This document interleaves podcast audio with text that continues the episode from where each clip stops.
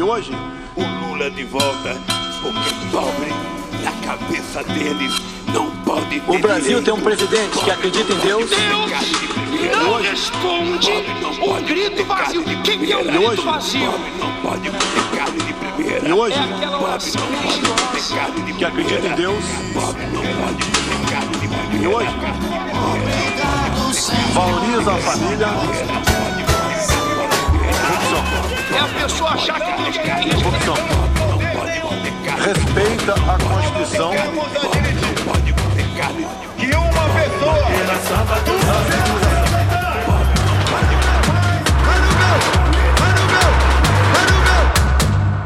Hola, sean bienvenidos a Cuenta Regresiva, el podcast sobre las elecciones presidenciales en Brasil. Faltan apenas 57 días para el 2 de octubre cuando ocurran la primera vuelta electoral. Este es el episodio número 15 de la segunda temporada. Mi nombre es Daniel Tonietti y me acompaña desde Brasilia, Brasil, Darío Piñotti. Darío, muy buenos días, ¿cómo estás? Amigo Daniel, abrazo de sábado a la mañana para vos y otros abrazos matutinos, vespertinos o nocturnos para quienes visiten este episodio décimo Bien, vamos a hacer un repaso en el día de hoy. Ya las encuestas están un poquito más afiladas, las encuestas ya nos están dando algún tipo de novedades y es interesante cuando nos metemos al interior de los estudios de opinión pública y vemos los grupos etarios, el nivel de renta y demás. ¿eh? Anticipo algo, está subiendo de a poquito Bolsonaro. Y además, diferentes documentos en defensa de la democracia. Por un lado, un grupo de intelectuales y profesores universitarios ¿eh? que ya lograron recolectar más de 700.000 eh, firmas, están alertando eh, por la defensa de la democracia. Y también, lo cual resultó muy llamativo, es eh, un documento impulsado por la Federación de Industria del Estado de San Pablo, ¿eh? la, la mítica Fiespi eh, paulista, también firmando un documento alertando eh, por la cuestión electoral. Y sobre llovido mojado, porque el que hizo declaraciones públicas sobre el proceso electoral brasileño fue ni más ni menos que el secretario de Defensa de los Estados Unidos que se metió en la campaña. Y por último, Garota de Ipanema, ese clásico, ya no de la cultura brasilera ni de la bossa nova, clásico mundial compuesto por Antonio Carlos Jobim, cumple 60 años de la primera vez que fue ejecutada como canción. Estamos aquí, esto es cuenta regresiva. Darío, vamos a comenzar analizando las últimas eh, eh, encuestas, eh, la, más popular de todas o la más consultada de todas es la, la, la pesquisadora Datafolia, que hizo, si se quiere, un traqueo de la evolución de la opinión pública en los en, los últimos tiempos, en las últimas eh, semanas. Vamos de lo general a lo particular. Lula se mantiene estable. Si se toman los votos válidos, Lula está cerca del 47%. Insisto, si se compara la última encuesta de la última semana de junio con la última encuesta, la última semana de julio, 47%. Bolsonaro va subiendo de a un puntito, que es un poco el fenómeno que se está dando desde marzo hasta ahora, que nosotros en cuenta regresiva lo fuimos eh, relatando en tiempo real. De a un puntito va sumando eh, Bolsonaro, a pesar de que la distancia que mantiene Lula sobre Bolsonaro es una distancia de 18 puntos. Acá hay un tema que es una novedad. Es entre el sector de los más vulnerables, aquellos sectores que están definidos en este estudio de opinión pública como los sectores que tienen menos de dos salarios mínimos, ¿eh? el salario mínimo en Brasil es de 235 dólares, 1.212 reales, menos de dos salarios mínimos como ingreso familiar y además inestabilidad eh, financiera. Ese sector, en ese sector donde Lula es muy fuerte, hay que decir, pero la novedad que se produjo, que se destaca en este estudio de opinión pública, que bajó de 57 a 54 Lula y el que subió en ese sector, donde dicho sea paso tiene la menor cantidad de, votantes, es el es Bolsonaro que subió de 19 a 24 puntos. Hay otro sector que no es vulnerable, que la diferencia es que tiene la misma renta, el mismo ingreso o, similar, eh, dos salarios mínimos o, menos, que son los resilientes, pero que la diferencia es que tienen más estabilidad financiera, algún tipo de acceso al crédito, allí se mantiene estable, 52% ¿eh?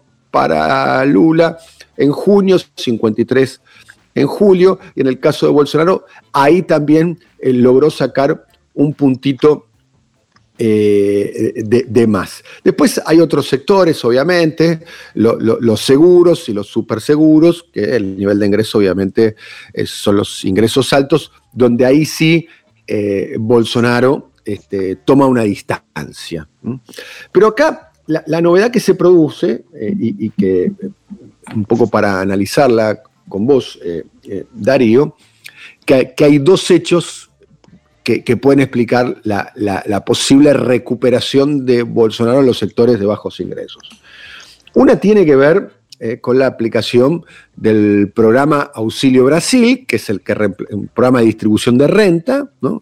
el tradicional programa de distribución de renta aplicado en América Latina, como, como la UH, la Acción Universal aquí en, la Argentina, que Bolsonaro lo modifica, lo sube de 400 a 600 reales a partir de este mes, del mes que estamos en curso, del mes de agosto, y le agrega además eh, un detalle que es un crédito otorgado de la posibilidad de tres eh, eh, auxilios Brasil. Esto quiere decir que las familias van a poder sacar un crédito de 1.800 reales más los 600 reales del auxilio Brasil, lo que implicaría un ingreso de 2.400 reales en pleno proceso electoral, porque eso se va probablemente cobrar, ejecutar, gastar eventualmente eh, en, septiembre, eh, a, pocas semanas o a poco menos de un mes de las elecciones. Estamos hablando, 2.400 eh, reales, de lo que sería técnicamente dos salarios mínimos. Dos salarios mínimos. Esto quiere decir, volvamos al razonamiento anterior, si los vulnerables en el estudio de opinión pública representan familias que tienen como ingreso dos salarios mínimos en el proceso electoral, en pleno proceso eh, eh, eh, electoral. Asterisco, esto es posible a partir de los acuerdos parlamentarios viscosos y opacos que hizo Jair Bolsonaro con el Centrão, que es el que controla el Parlamento a través de la figura de Artur Lira. ¿no? Este es un asterisco para entender cómo se puede hacer este tipo de barajuste de ya casi repartir dinero de modo obsceno en pleno eh, proceso electoral, solo se puede hacer este, con, la venia del Parlamento a partir de lo que se llamó el orzamento secreto o, presupuesto opaco eh, que hizo el acuerdo entre el eh, Bolsonaro y, el Centrón. Este es un detalle importante. Eh, eh, para, tener en cuenta. Tengan en cuenta que los sectores más vulnerables de la baja renta de Brasil van a poder acceder a el auxilio Brasil más el crédito otorgado de dos salarios mínimos en pleno proceso electoral. Estamos hablando de 2.400 reales cuando el salario mínimo es 1.212. Estamos hablando para aquellas personas que nos escuchan en otros lugares, un ingreso de unos 470 eh, eh, eh, dólares. Otro tema central, Darío, es por lo menos lo, que yo observé a, la distancia, eh, cómo, ha, bajado la gasolina. Ahí, ahí también hubo una operación eh, eh, política y estética, si se me permite, también, porque la gasolina se disparó, como sucedió, nobleza obliga, hay que decir, en todo el mundo, producto del conflicto entre Ucrania y Rusia, entre otras razones, y, estaba eh, eh, revisando eh, en algunos sitios que se dedican fundamentalmente a estudiar y, relevar el precio del combustible en todo el mundo, que el precio más alto de la gasolina en Brasil fue el 27 de junio, cuando el litro de gasolina picó. Para cargar un litro de gasolina había que pagar 7.39 reales. Bueno, bajó la gasolina a 5.89, que es el precio que está más menos, centavo más, centavo menos actualmente. ¿Cuál es la operación? Por lo menos lo que observo yo. Es que antes el precio estaba demasiado alto. ¿eh? Pero aquella metáfora del zapato, ¿no? Si yo te pongo un zapato, dos números más chicos, cuando te lo saco tenés la sensación eh, de alivio. El precio estaba absolutamente disparado pero hay una percepción, ¿eh? y eso es uno de los otros datos que abona el crecimiento de, Bolsonaro, que fue a partir de la propia gestión que hizo eh, el presidente Jair Bolsonaro. Bueno, varios datos ahí como para ir hilvanando, Darío. Estancamiento de Lula en la pole position, vale decir, y empieza a recortar distancia Bolsonaro. Según los analistas que, yo seguí, yo no vivo eh, en Brasil, entonces me guío a través de testimonios de tercero y los que puedo recoger yo, se aleja la posibilidad, hoy, el partido hay que jugarlo, hoy se aleja la posibilidad de definir la elección en el primer turno del 2 de octubre. Darío. Bolsonaro sin escrúpulo alguno, como vos recién describías, echando mano de una serie de trampas electoralistas, se luliza. ¿Por qué? Porque él inventó, creó una marca, Auxilio Brasil, para sustituir al programa social Bolsa Familia creado por Lula, que lo era y no este. Tratemos de explicarlo. Lula, poco después de llegar al gobierno, en 2003, creó la Bolsa Familia, un programa realizado como tal, es decir, eh, con un pago mensual a todas las familias que demostraban eh, tener ingresos insuficientes y eran abonados a las madres de familia, porque después de un trabajo muy consistente se llegó a la conclusión de que ellas son las que verdaderamente administran con seriedad estos pocos recursos, debe ser dicho. Bolsonaro hizo de la bolsa de familia una especie de chantaje a turno.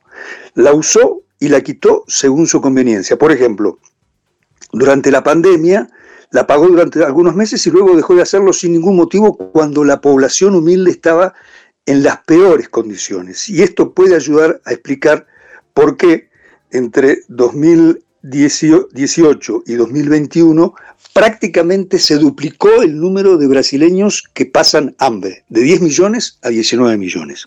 Ahora bien, aquella metáfora del zapato chico y el zapato de número normal aquí se aplica perfectamente. Bolsonaro usa como si fuese casi, y esto es muy propio de él, una sala de torturas, aquello de dosificar el sufrimiento. Llevó la situación a un extremo y luego, a tres meses de las elecciones, decide aumentar el auxilio Brasil. Este es otro dato para comprender la índole del presidente brasileño y del nuevo régimen en gestación. El programa de aumento del Auxilio Brasil de 400 a 600 reales es acotado. Son solo tres meses. No es un programa social.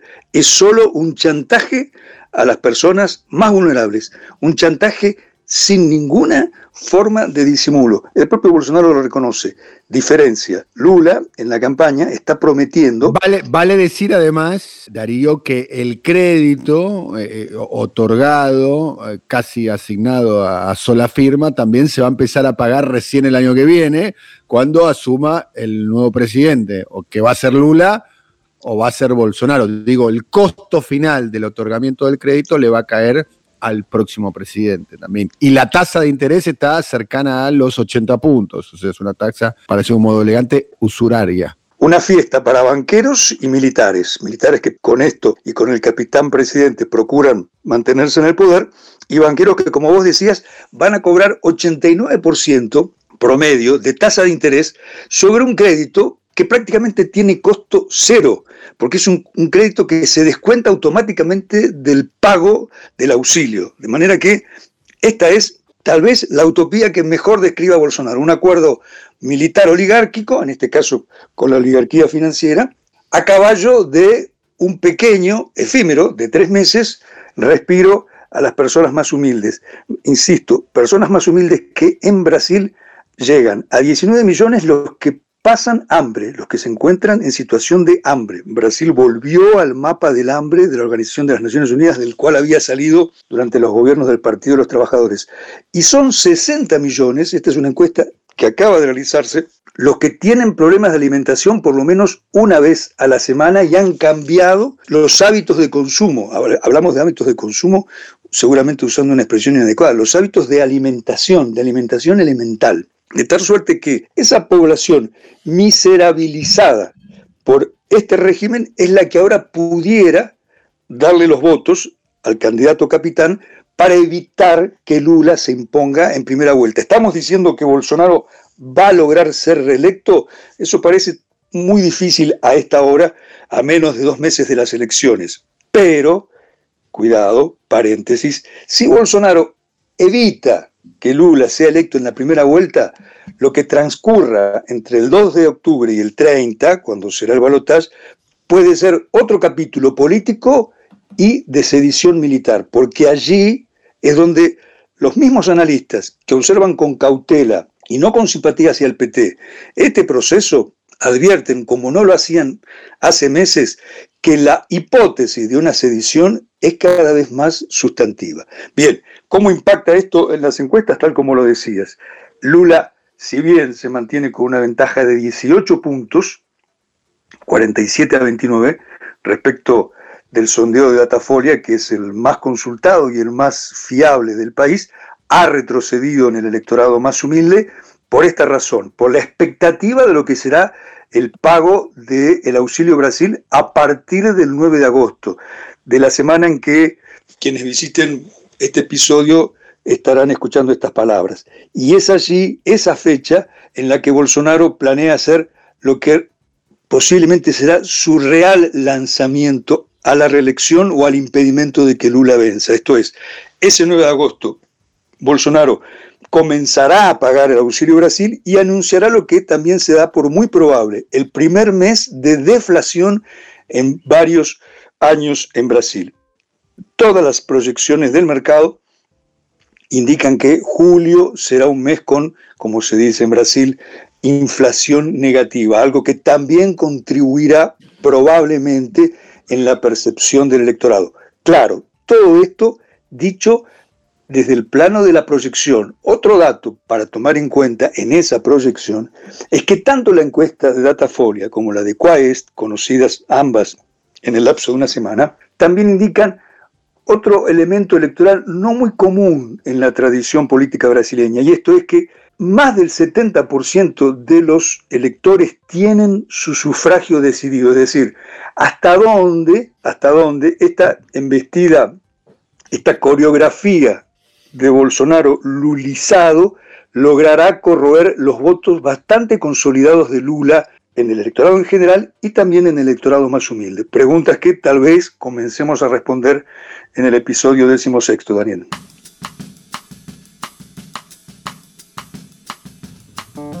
Bien, Darío, bueno, la Federación das Industrias do Estado de São Paulo, eh, Federación de Industrias de São Paulo, traducido al castellano, ha tenido un, presidente hasta hace muy poco, llamado Paulo Scaff, ¿eh? que ha sido un fallido candidato a, presidente y ha sido un bolsonarista tenaz.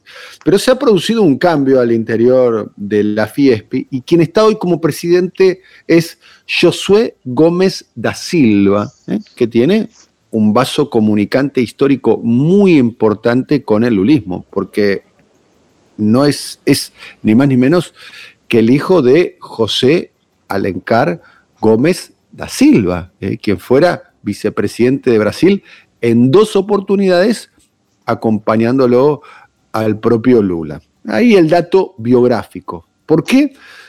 Porque la Fiespi eh, ha sido, eh, ha firmado un, manifiesto en defensa de la democracia, eh, también en compañía, hay que decir, de, otras, de otros gremios empresarios, donde fue muy crítico del el ex capitán y actual presidente brasilero, fundamentalmente por los ataques que le hizo Bolsonaro al Supremo Tribunal de Justicia y al Supremo eh, Tribunal eh, Electoral.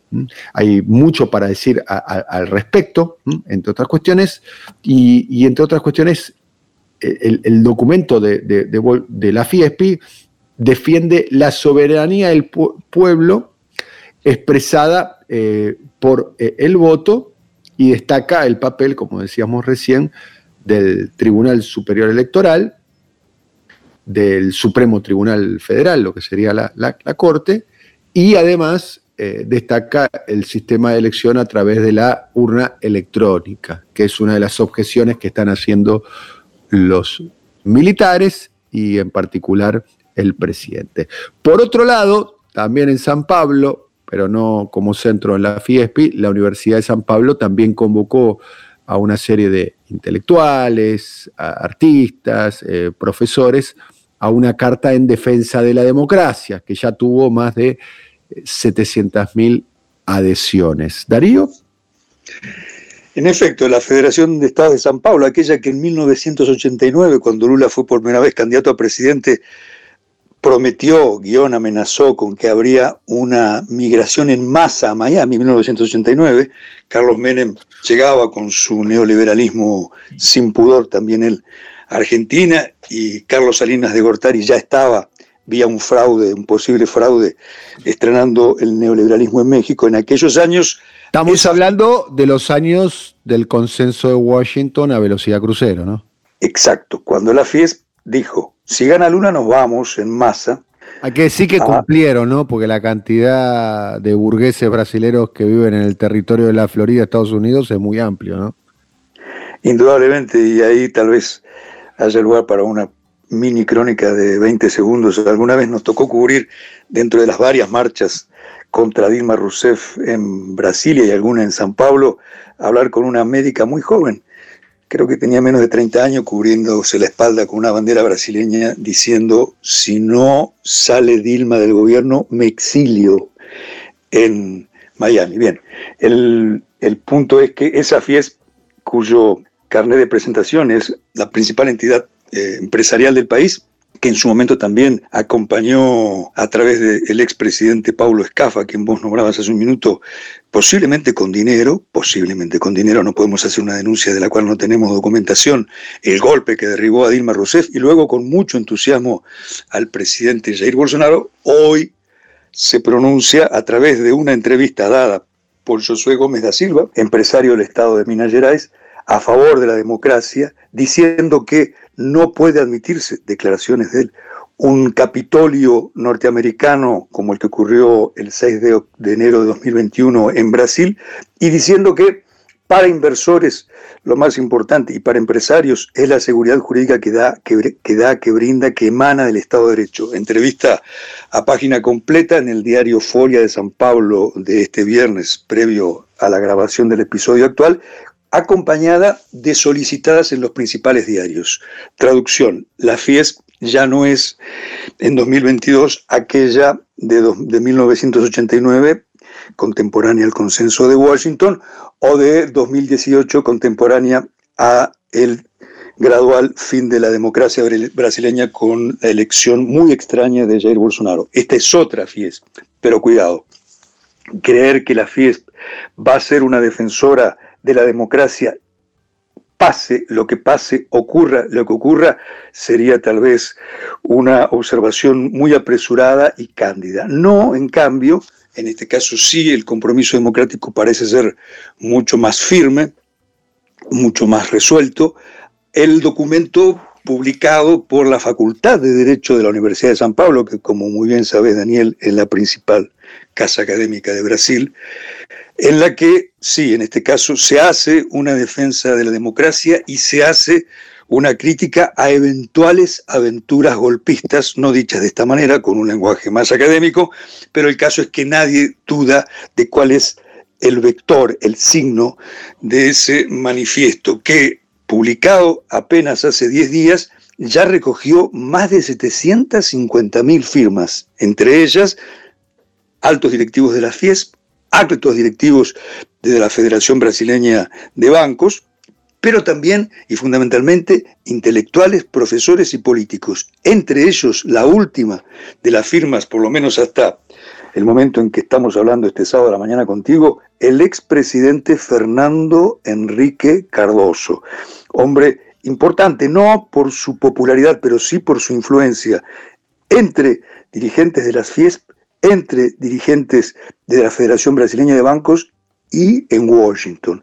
De manera que este sí es un dato a tener en cuenta y habrá que aguardar, así como el 9 de agosto, cuando el régimen hará su gran fiesta al anunciar posible deflación y el inicio del pago de esta ayuda social, casi digo limosna, el 11 de agosto, dos días después, habrá que observar qué ocurre en San Pablo cuando se presente este manifiesto en la Facultad de Derecho de la Universidad de San Pablo, está ubicada en el centro de la ciudad, cuando todavía no está confirmado, pero posiblemente habrá una movilización y si esta ocurre, habrá que verla, pero puede ser muy numerosa.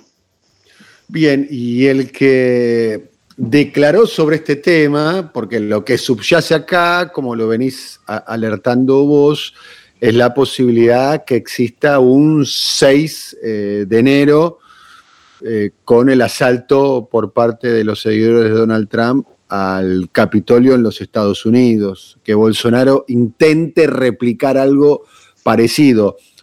Intentó hacerlo muy fallidamente, se esperaba una gran movilización y a mi modo de ver, eh, a mi modo de ver, eh, a, a mi modo de observar las cosas, fue muy escuálida la manifestación del 7 de septiembre del año pasado, donde hubo dos actos donde se esperaba, o lo que subyacía ahí, que las hordas bolsonaristas iban a saltar la sede de la Corte Suprema Brasilera.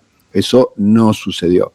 Se espera este año, 7 de septiembre, donde además se cumple una fecha eh, muy emblemática, pues son 200 años de la independencia del Brasil, una movilización. La locación elegida ha sido eh, la ciudad de eh, Río de Janeiro. ¿Qué motivo encontrás por la cual el bolsonarismo se moviliza en Río, Darío?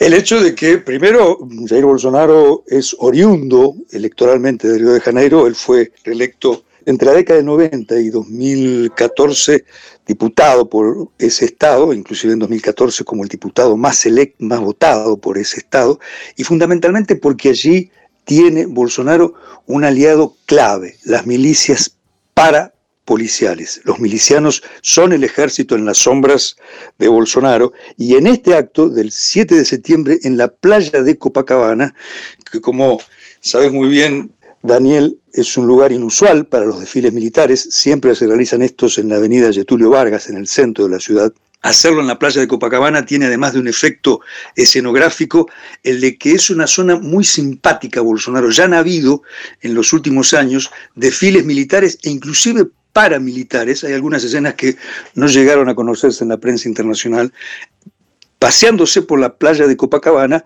cerca de Ipanema, playa, sector, un barrio, una zona donde reside la oligarquía carioca y donde el apoyo a Bolsonaro es muy importante. Allí Bolsonaro convocó a lo largo de esta semana y de la anterior a que sus fieles, y esa expresión no es usada al azar porque las convocatorias las hizo seguidamente en eh, cultos evangélicos, se vuelquen hacia la playa de Copacabana. Esto si ocurre en el número que Bolsonaro sueña, podrá ser una demostración de fuerza no solo militar, sino cívico, militar, religiosa. Permítanme que use esta expresión. Se habla mucho de lo que está maquinando Bolsonaro y hasta dónde sus promesas o amenazas son un bluff. Irresponsable sería decir que en esto todo es amenaza y todo es un bluff, pero es cierto que Bolsonaro echa mano de técnicas de intimidación psicológica. El comando del ejército aquí en Brasilia es prácticamente un laboratorio de guerra híbrida permanente. Puede ser también que esto lo haga Bolsonaro para demostrar hasta dónde tiene capacidad de afectar las instituciones y luego termine en la nada. Pero, yendo al punto, Bolsonaro sabe que su resguardo último son las Fuerzas Armadas y las milicias, que en Río de Janeiro, por otra parte, además de actuar en las sombras, tienen poder institucional. Hay milicianos en la Asamblea Legislativa, milicianos en el Consejo Deliberante y milicianos en el gobierno estadual. Por eso es que tanto como se aguarda con expectativa lo que podría ser un acto en defensa de la democracia el 11 de agosto en San Pablo, se aguarda con simétrica preocupación lo que pueda ocurrir el 7 de septiembre en el acto militar cívico en ese orden, que pueda que va a ocurrir, que ya está convocado en Copacabana, Río de Janeiro. Bien, el que terció en este conflicto electoral es Lloyd Austin, quien es el secretario de Defensa de los Estados Unidos, que visitó hace 10 días atrás eh, Brasilia, la capital de Brasil, y dejó una declaración. No queremos meternos en medio de las elecciones de Brasil para nada, pero queremos asegurarnos de que se sepa el hecho de que creemos en el sistema electoral de Brasil, es creíble y capaz de gestionar unas elecciones libres y justas. El Departamento de Estado y el Pentágono han dejado de alguna manera su posición sobre el sistema electoral, ¿no? Que sea a través de la palabra y de la presencia, Daniel, del general retirado Lloyd Austin, no es un símbolo, sino un hecho político concreto. Él participó aquí en Brasilia de la cumbre de las Américas de Defensa y expresó esto ante los generales y ministros de defensa de la región y fundamentalmente ante quién? Ante el general Paulo Sergio de Oliveira, el ministro de defensa de Bolsonaro, pero también eh, aliado político incondicional del presidente en estas aventuras que, digámoslo por lo pronto, son proto-golpistas. Y este discurso fue dicho en ese evento oficial, de manera que no fue ni un trascendido ni una declaración a la prensa. El, Pentágono le dijo a sus socios, que no dejaron de serlo, militares brasileños, muchachos, ustedes son nuestros boys, pero no pasen la línea de la democracia. Evidentemente ha sido este el gesto más contundente del gobierno de Joe Biden contra las amenazas golpistas. Hubo también de parte del propio presidente norteamericano en junio, durante la, cumbre de las Américas realizada en Los Ángeles, un comentario de Biden en ese sentido, pero en un tono mucho más tímido y otra parte de estas expresiones de Biden respecto de que las elecciones o el resultado de estas debe ser respetado, fueron dichas durante la reunión a solas con Bolsonaro. Otro paréntesis, primera reunión, junio de 2022, entre Biden y Bolsonaro. Primer diálogo entre Biden y Bolsonaro desde que el demócrata llegó a la Casa Blanca en enero de 2021. Distancia política y diplomática innegable. Consultamos sobre este tema a eh, Paulo Abraun, un abogado especializado en derechos humanos, eh, derechos humanos que fue el secretario ejecutivo de la Comisión Interamericana de Derechos Humanos, él encabeza una ONG en Washington, para saber cómo calibrar este gesto de Estados Unidos, hasta dónde es discurso público ahuecado, hasta dónde es escenografía y dónde empieza lo real. Este abogado, muy ponderado, muy cuidado en sus respuestas, nos decía desde Washington, luego de un silencio de cuatro o cinco segundos, no, la posición de Estados Unidos no es apenas una ficción, no es apenas una exhibición, es consistente, esta fue, este fue el adjetivo elegido por Abraham, es consistente en defensa de las elecciones y en defensa de que se respete el resultado de estas. Abraham había estado días atrás, antes de hablar con nosotros, encabezando una delegación de comisiones de organismos de derechos humanos, de organizaciones no gubernamentales de derechos humanos brasileñas, que fue recibida en el propio Departamento de Estado, Daniel. Bueno, para terminar un capítulo intenso el día de hoy, siempre terminamos con algo que tiene que ver con la maravillosa, eh, la, tropical, la diversa cultura brasilera. Y esta vez, fuerte, al medio y asegurando. Ahí empieza a correr los acordes de... Olha que coisa mais linda, mais cheia de graça.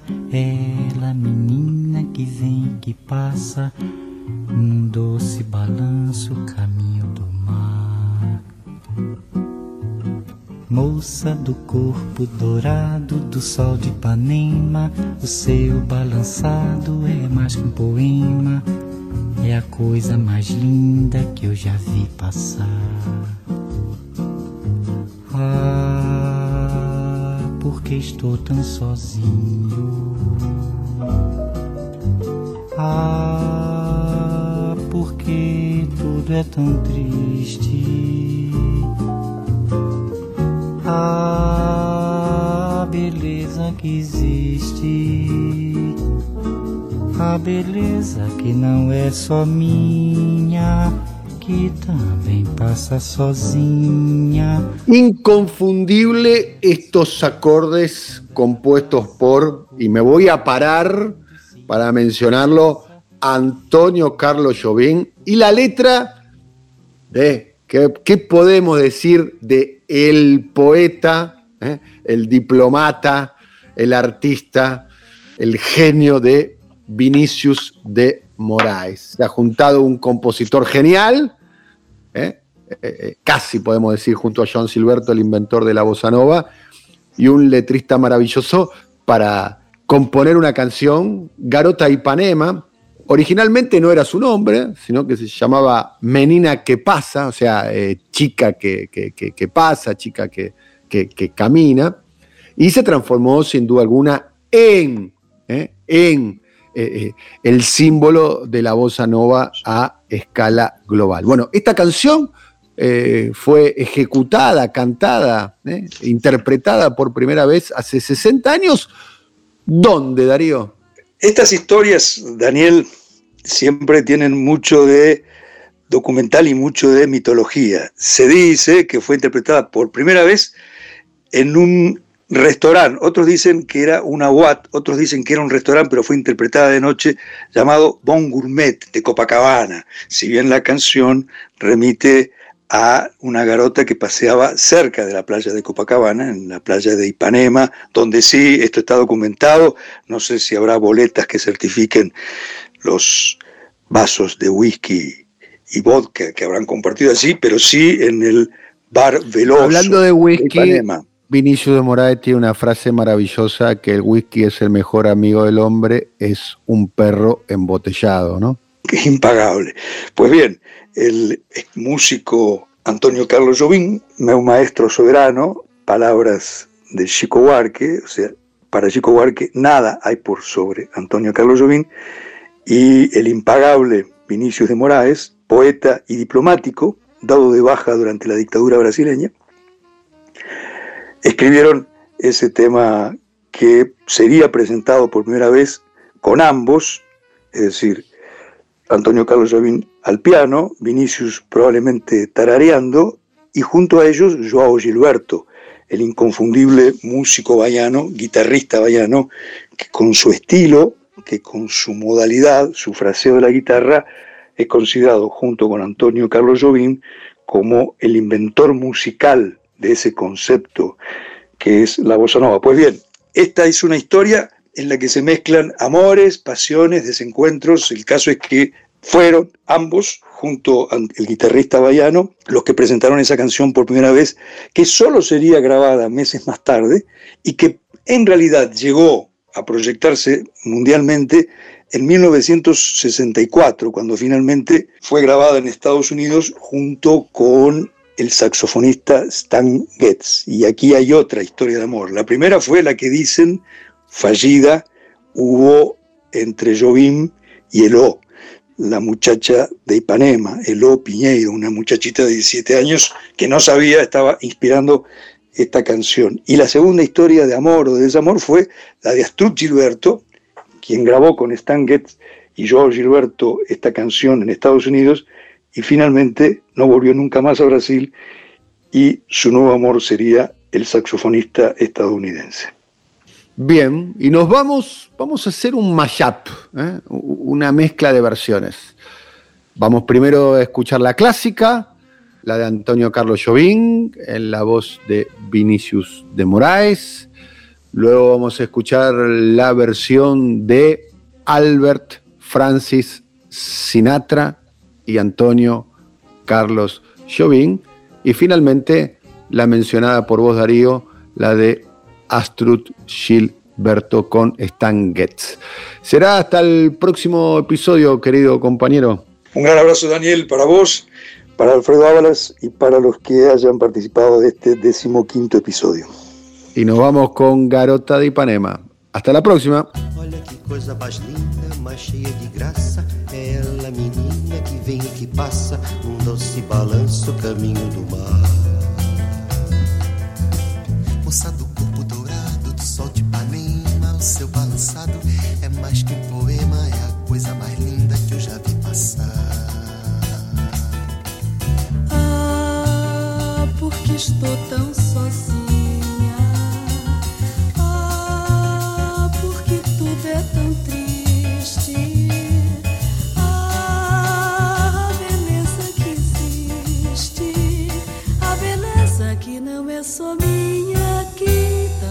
Sozinha.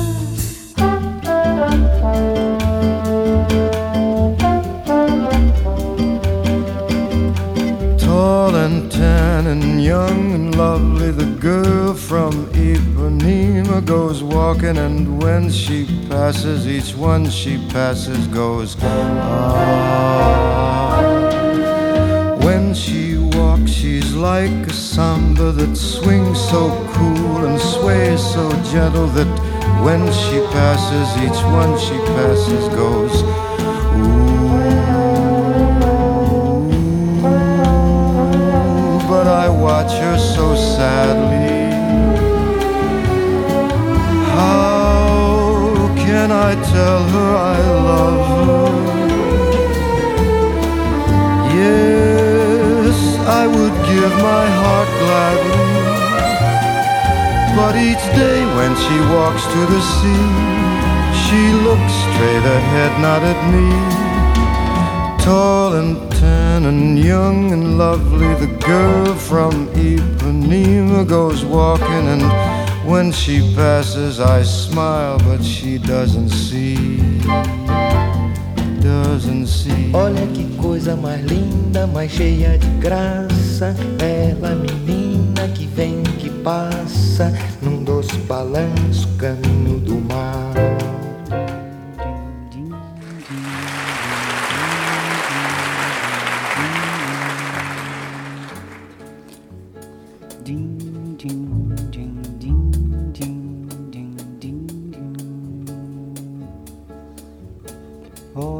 Que coisa mais linda, mais cheia de graça. Ela, menina que vem, que passa num doce balanço, caminho do mar.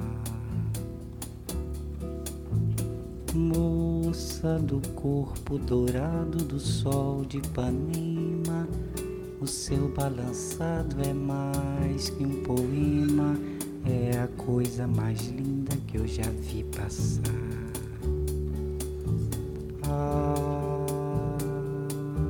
Estou tão sozinho. Ah, porque tudo é tão triste. Ah, a beleza que existe. A beleza que não é só minha, que também passa sozinha.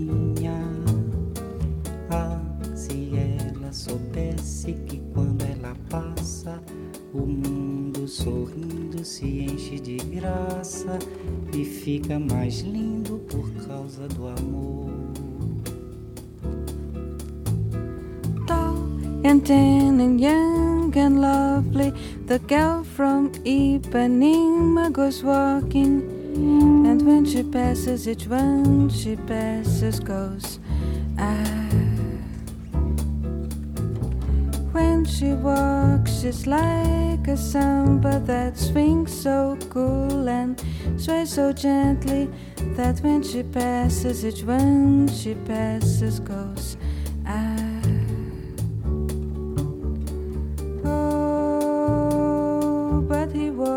So sadly. How can he tell her he loves her? Yes, he would give his heart gladly. But each day when she walks to the sea, she looks straight ahead, not at he. Tan and young and lovely, the girl from Ipanema goes walking. And when she passes, he smiles, but she doesn't see.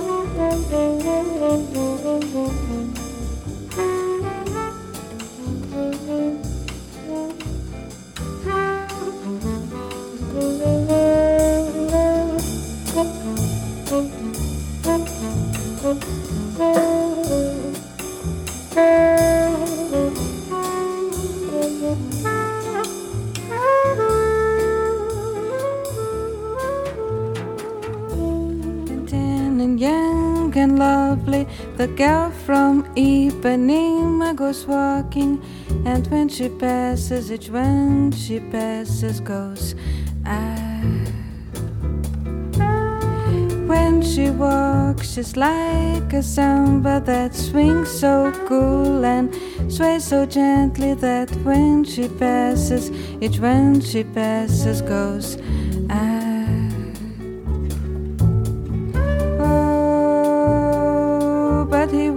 Watches so sadly.